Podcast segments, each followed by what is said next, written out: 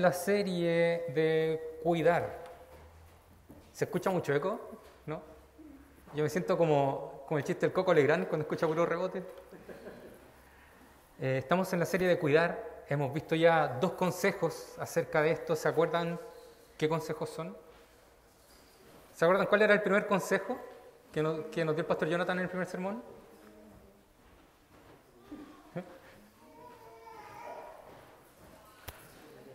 Si quieren podemos cerrar aquí, no importa. Sí. Recuerda que eres amado, recuerda que eres amada. Y la semana pasada el pastor Jonathan nos dio un segundo consejo. ¿Se acuerdan cuál es?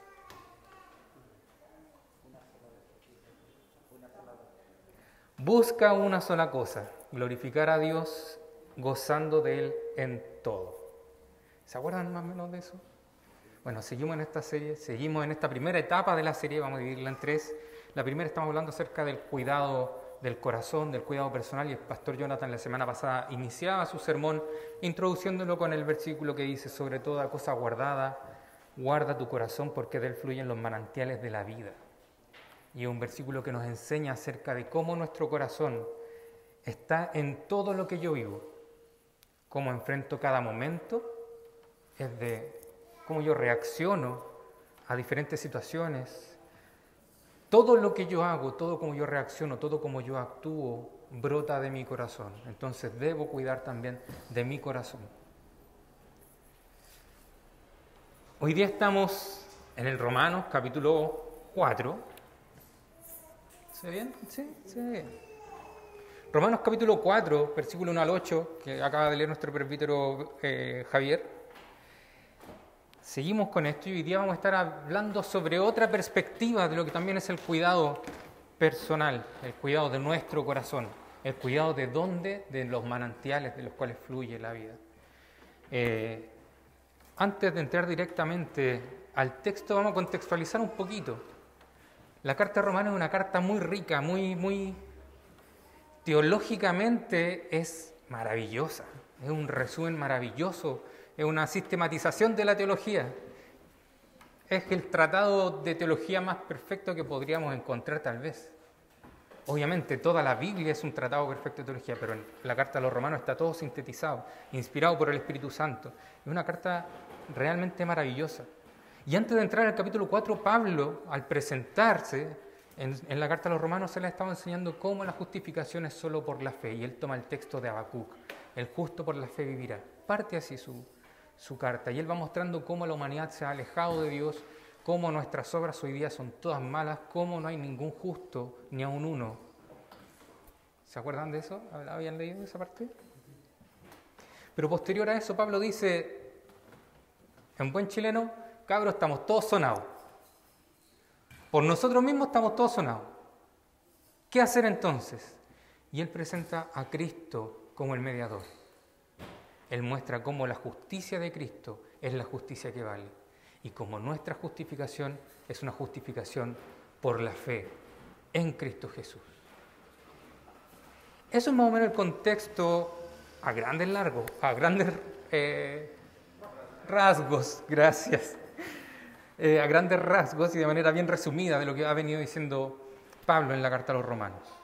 Pero ahora él se prepara a defender esto ¿Por qué? Porque dentro de las escuelas rabínicas que habían en ese tiempo, ¿habían escuchado que habían diferentes escuelas rabínicas o no? Uno tiende a pensar que las denominaciones son como de nuestro tiempo nomás. Pero no, en ese tiempo ya habían diferentes escuelas rabínicas y cada uno interpretaba la palabra de su manera, conforme a su escuela. Y habían dos escuelas rabínicas que exaltaban a Abraham de sobremanera. Ojo, Abraham es bacán, sí, es bacán Abraham, es bacán. Cuando uno lee su historia y ve la obediencia que él tiene a Dios, es una obediencia sincera. Pero, ¿qué era lo que enseñaban estas dos escuelas? Una, muy notoria, decía que Abraham desde los tres años en adelante había obedecido de manera perfecta a Dios.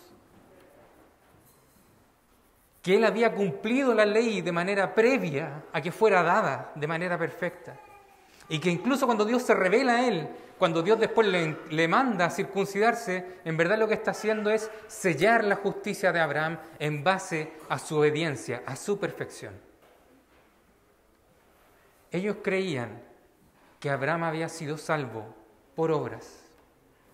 La otra escuela rabínica, también muy popular, no era tan extremista como esto, no se atrevía a decir que Abraham desde sus tres años en adelante había obedecido de manera perfecta. Pero sí decían ellos que la obediencia de Abraham a Dios había sido lo que le había otorgado la bendición de Dios, el hecho de que Dios lo escogiera para ser el padre de su pueblo, el padre de la nación. Y ellos argumentaban con esto diciendo que Abraham obedeció yéndose de Ur, que se circuncidó, que circuncidó a sus hijos y así diferentes cosas que Dios le ordenó a Abraham y él obedeció. Pero ¿qué hacemos entonces con Génesis 15, 6? Y aquí vamos entrando ya al texto.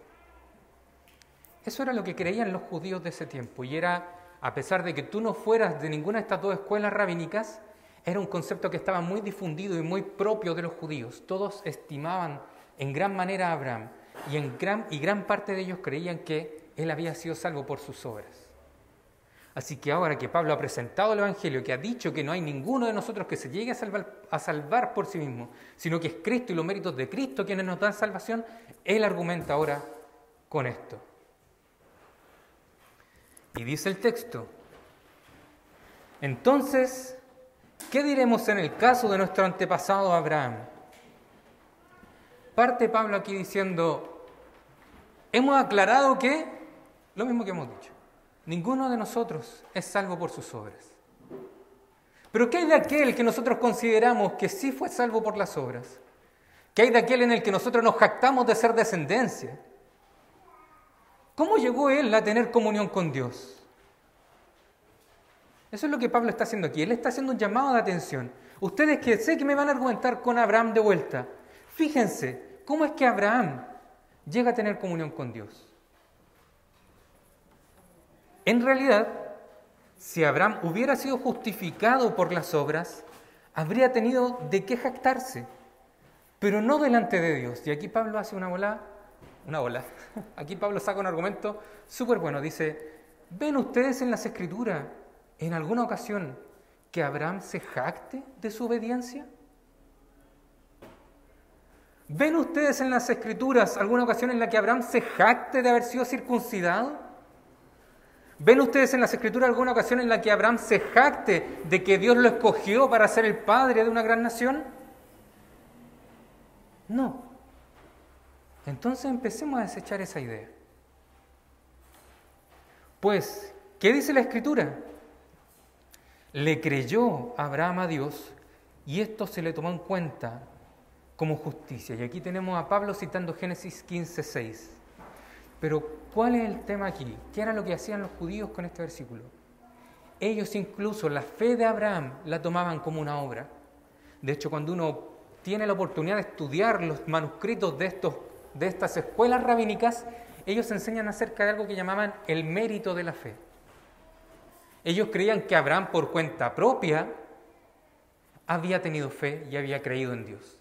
Y que eso era una obra más para su perfección por la que Dios lo había escogido. Pero Pablo les dice, hermano, hermana, lo estáis entendiendo mal. Le creyó Abraham a Dios es cierto, está escrito. Y esto se le tomó en cuenta. Y ese se le tomó en cuenta, Pablo utiliza una palabra en griego, citando la versión Septuaginta, que como saben es el Antiguo Testamento en griego, que tiene una connotación económica y a la vez judicial. Nosotros podríamos traducirlo hoy día como abonó le creyó Abraham a Dios y esto se le abonó como justicia. ¿Cuál es la idea? Que algo que tú no tienes, algo de lo que tú careces, alguien te lo considera como si lo tuvieras. Aquí no se me ocurrió ningún ejemplo mejor. Yo creo que es porque ayer con los jóvenes hicimos completo. Que cuando uno estaba en el casino del colegio, uno iba y compraba un completo y te pasaban una ficha, ¿o no? O sea, nunca, ¿no? ¿No fueron al colegio? ¿No había completo en su colegio? ¿No hacían cuando hacían kermés en el colegio? ¿No? ¿Tampoco? ¿En la universidad del colegio? O un papelito, ya, había un papelito. Y uno con ese papelito iba y canjeaba el completo. En verdad ese papelito no era un completo, o la ficha no era un completo, pero eso te era tomado en cuenta como si fuera un completo. No es el mejor ejemplo, lo sé, pero fue el que se me ocurrió. Esa es la idea que Pablo está diciendo aquí. Abraham por sí mismo no es justo, pero la fe de él le es tomado en cuenta como justicia. Y eso es súper fuerte porque él está diciendo que la fe no es lo mismo que justicia. Abraham por sí mismo no era justo. A pesar de lo obediente que fue, eso no lo hacía justo delante de Dios. ¿Qué era lo que sí hacía que él fuera considerado justo delante de Dios? La fe.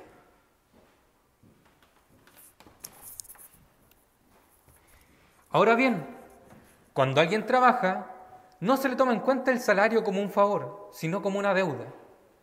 Aquí Pablo está estableciendo un principio que uno puede aplicar a todo. Él está diciendo, si tú trabajas, el que te paguen no es un favor, es lo que corresponde. Y lo mismo podríamos decir de cualquier otra área. Si tú compras un auto, que te pasen el auto no es un favor, es lo que corresponde. Y él dice, este es el principio que rige todo. Aplíquenlo en cualquier área. Las cosas que te corresponden te las tienen que entregar. Sin embargo, oh, perdón, voy a tomar agüita.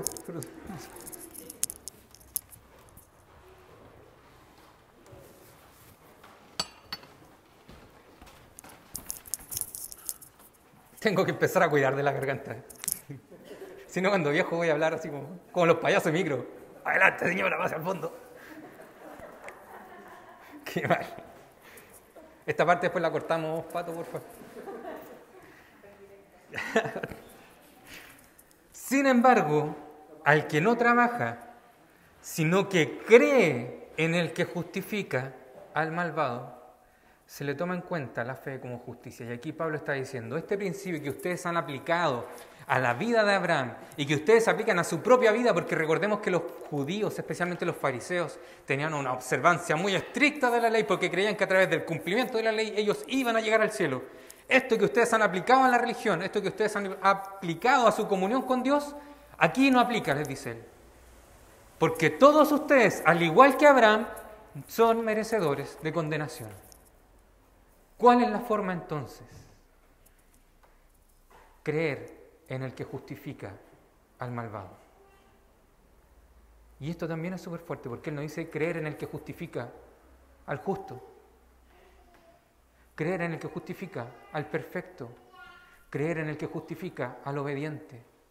Porque si Pablo hubiera escrito eso, créeme que ni tú ni yo estaríamos dentro de los justificados. Creer en el que justifica al malvado. ¿Qué pasa con él? se le toma en cuenta la fe como justicia. Bacán esta parte, ¿no? Buenísimo, porque volvemos a tener esperanza. Yo soy desobediente, soy porfiado. Soy porfiado con mi esposa, que de repente tiene la razón en create cuestiones y uno burro no le hace caso. ¿Mm? Reciban los varones, ahí se los dejo. Pero sí soy considerado como un justo por Dios, por mi fe en Cristo Jesús, que es lo que Pablo venía enseñando.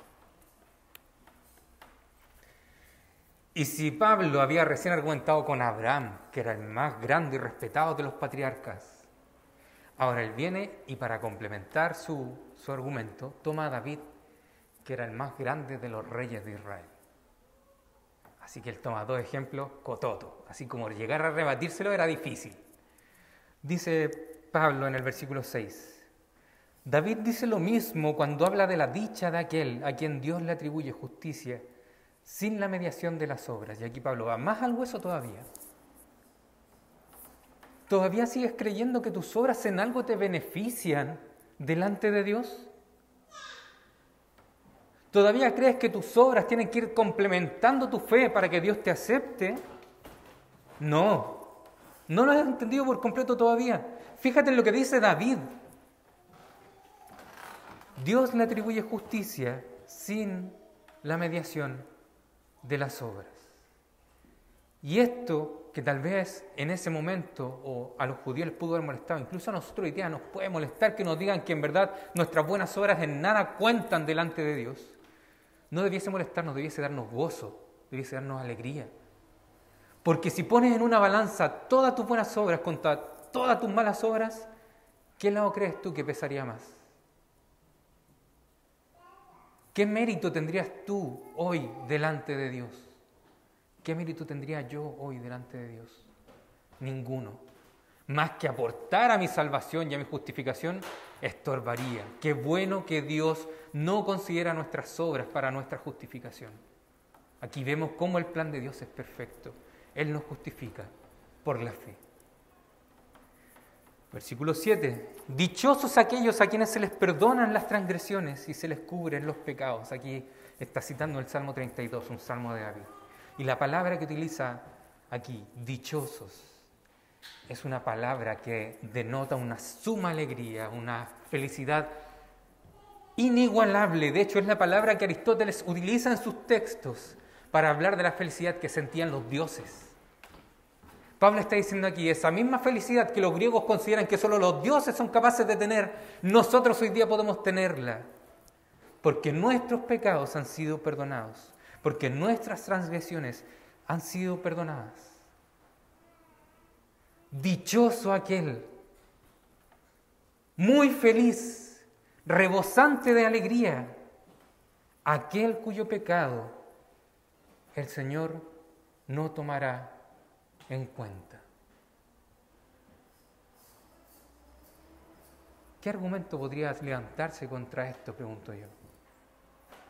Yo creo que aquí Pablo le hizo jaque mate a los judíos de ese tiempo. Y al mismo tiempo también nos deja a nosotros con un sentimiento de esperanza muy rico. Porque de alguna manera seguimos creyendo que nuestro valor está en las cosas que hacemos. Tal vez no lo decimos abiertamente. Tal vez no lo... Tal vez creemos que no lo creemos. Pero créanme que es así. De alguna manera seguimos creyendo que las cosas que yo hago tienen valor, que las cosas que yo hago me dan valor. Y Pablo nos dice, eso no es así. Por la fe han sido justificados. Dichoso aquel cuyo pecado el Señor no tomará en cuenta. ¿En dónde está nuestro valor entonces? ¿Dónde está nuestro real valor?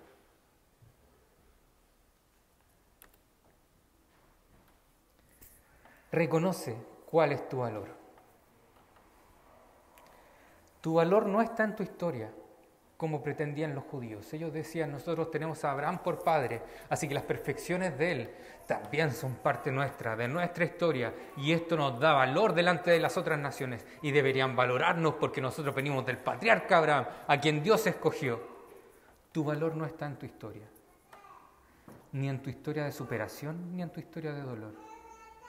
Porque a lo mejor tú vienes de un hogar que fue muy pobre, en donde había muchas carencias a lo mejor tú vienes de un hogar donde de verdad había que contar hasta el último peso para llegar a fin de mes, para poder comer pan, para poder tomar té. A lo mejor te tocaba reciclar las bolsitas del té, a lo mejor te tocaba comer pancito con aceite. Y hoy día, a lo largo de tu historia, has logrado emerger, has logrado generar mayores recursos, has sacado una carrera tal vez. Hoy día tal vez tienes buenos ingresos, hoy día tal vez tienes un buen pasar. Allí no está tu verdadero valor. A lo mejor tú vienes de un hogar con una familia disfuncional. A lo mejor tú vienes de un hogar donde tu papá no te supo entregar cariño. O tal vez donde tu papá abandonó el hogar. Y eso te ha seguido doliendo a lo largo de tu historia. Y hasta el día de hoy eso te cuesta aceptarlo y te cuesta verlo con agrado. Y tal vez todavía te pesa a ti mismo cuando te miras al espejo y dices, ¿por qué yo no pude crecer en un hogar normal. Cuando tú haces eso, estás poniendo tu valor en tu historia. Y ahora Pablo te dice, ¿sabes qué? Allí no está tu verdadero valor. Tu verdadero valor está en que Cristo pagó por tus pecados. Tu historia no te da tu valor, ya sea una historia de éxito o ya sea una historia de dolor.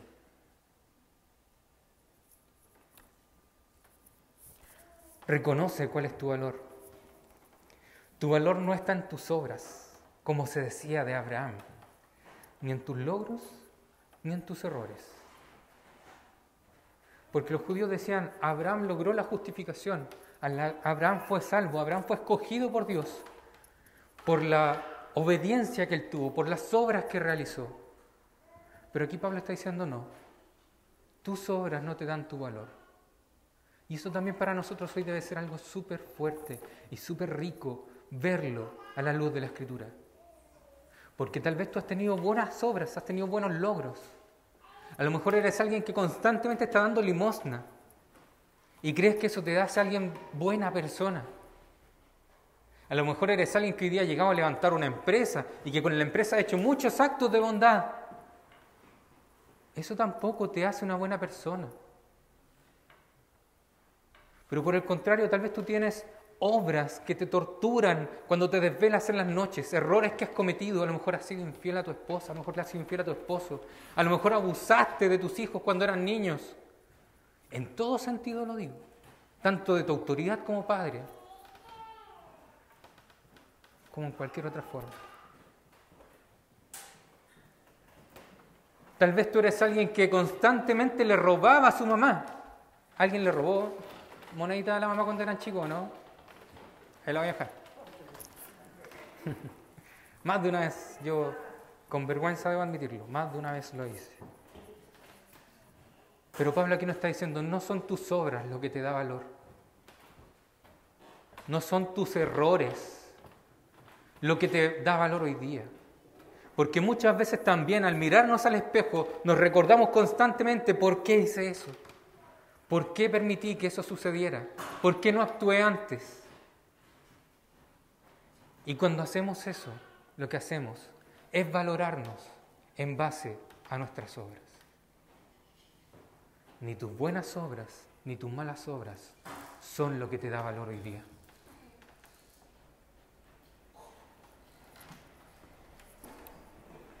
Reconoce cuál es tu valor. Tu valor no está en tu reputación, como podríamos pensar de David.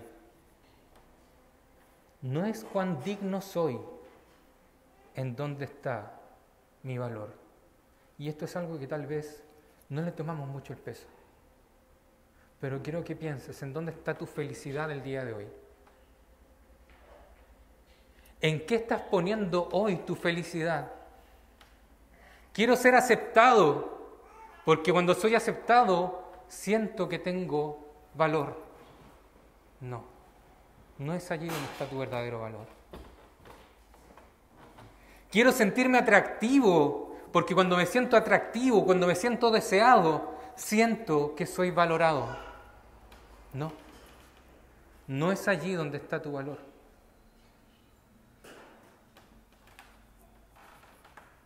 Quiero sentirme libre, quiero sentirme alguien no juzgado, quiero sentirme alguien que pueda hacer lo que quiera. No, no está tu valor allí. Y créeme que cada vez que nosotros ponemos nuestro valor en este tipo de cosas, lo que estamos haciendo es poner una escala muy baja de lo que en verdad valemos. Y estamos perdiéndonos de gozar de cuál es nuestro verdadero valor. ¿En dónde estás poniendo hoy tu felicidad? ¿En dónde estás poniendo tu satisfacción? ¿En dónde estás poniendo hoy tu valor? En mi matrimonio, porque mi matrimonio es perfecto, mis hijos son perfectos, no dicen garabatos, eh, van a la escuela todos los días, tienen caligrafía perfecta. Créeme que eso es bacán, es bueno. Pero si crees que eso es lo que te da valor, estás menospreciando tu verdadero valor? ¿En dónde estás buscando hoy tu felicidad? ¿En dónde estás buscando hoy sentirte valioso?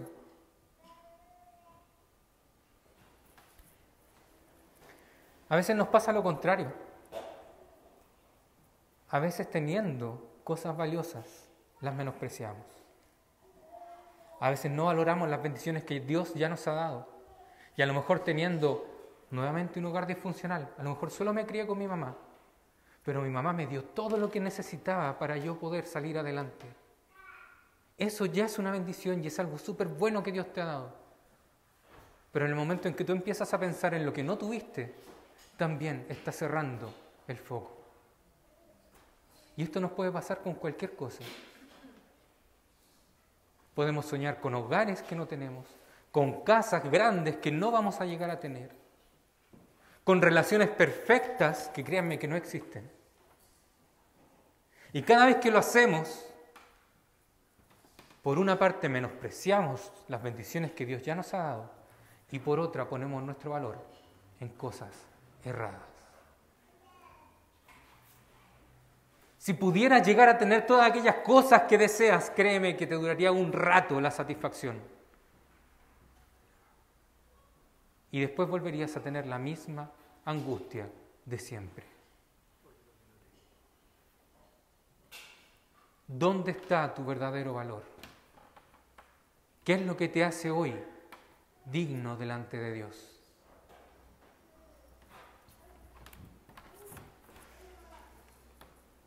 ¿Dónde está entonces nuestro verdadero valor? Este es el tercer consejo que quiero compartir con ustedes hoy día. Supongo que ya se aprendieron los dos primeros, ¿cierto? Sí. Recuerda que tu verdadero valor no procede de ti, sino de Dios. Y es la preciosa sangre de Jesucristo y eso nadie jamás te lo va a poder arrebatar. Allí está tu verdadero valor.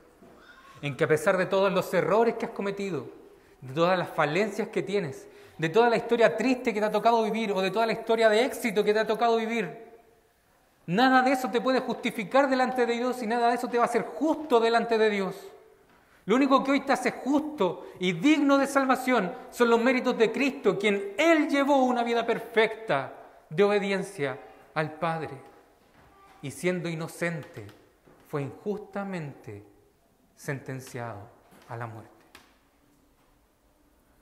Pero Él voluntariamente fue allí. Y cuando estaba allí, no recibió el castigo que Él merecía, porque Él no merecía castigo. Cuando Él estaba allí, Él recibió el castigo que a ti y a mí nos correspondía. Porque somos nosotros quienes debemos, debíamos ir a la muerte y al castigo. ¿Dónde está tu valor entonces?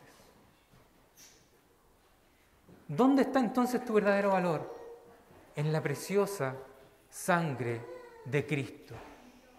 ¿Y qué hiciste tú para obtenerla? Nada. Esto es gracia y misericordia de Dios en tu vida. El justo por la fe vivirá. ¿Hoy tienes fe en Cristo? Dale gracias a Dios porque ese es un don que Él te ha dado, una muestra de su amor. No te conformes con nada menos. No sigas poniendo tu felicidad, tu valor en cualquier otra cosa, porque vas a menospreciar tu verdadero precio, la sangre de Cristo.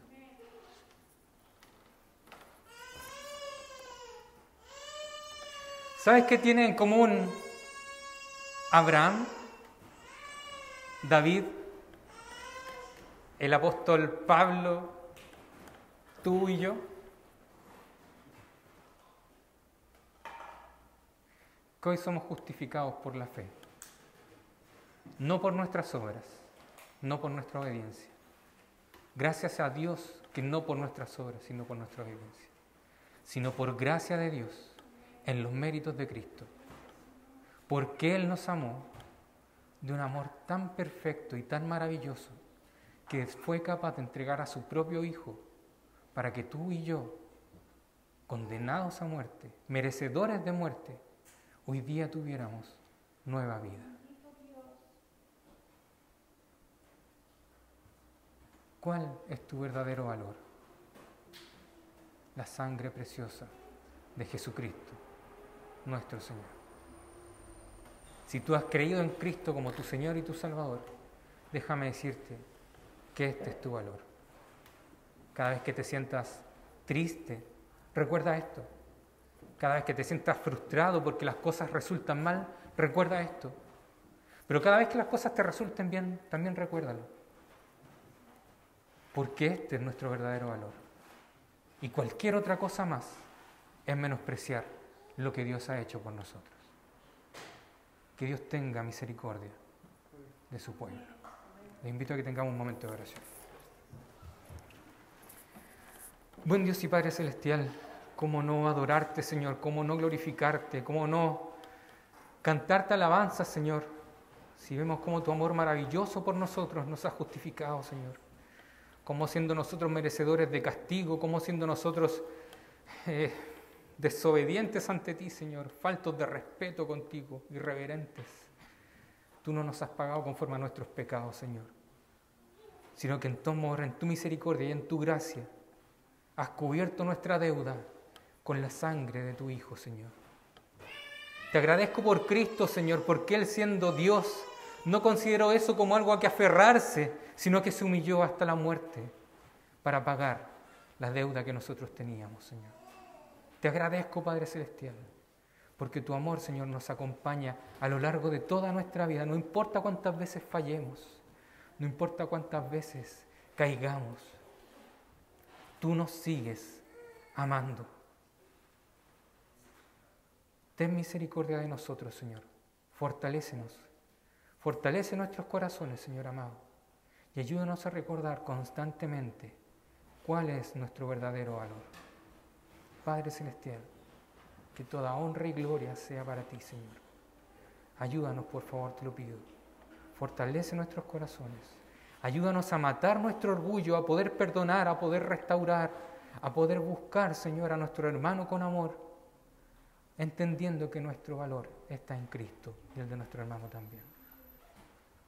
Ayúdanos, por favor, Dios mío, a confiar en ti. Ayúdanos a poner nuestra esperanza en ti. Ayúdanos a recordar que nuestro valor proviene de ti, Señor. Gracias te doy por todo, Padre, en el nombre de Jesús, nuestro Señor y Salvador.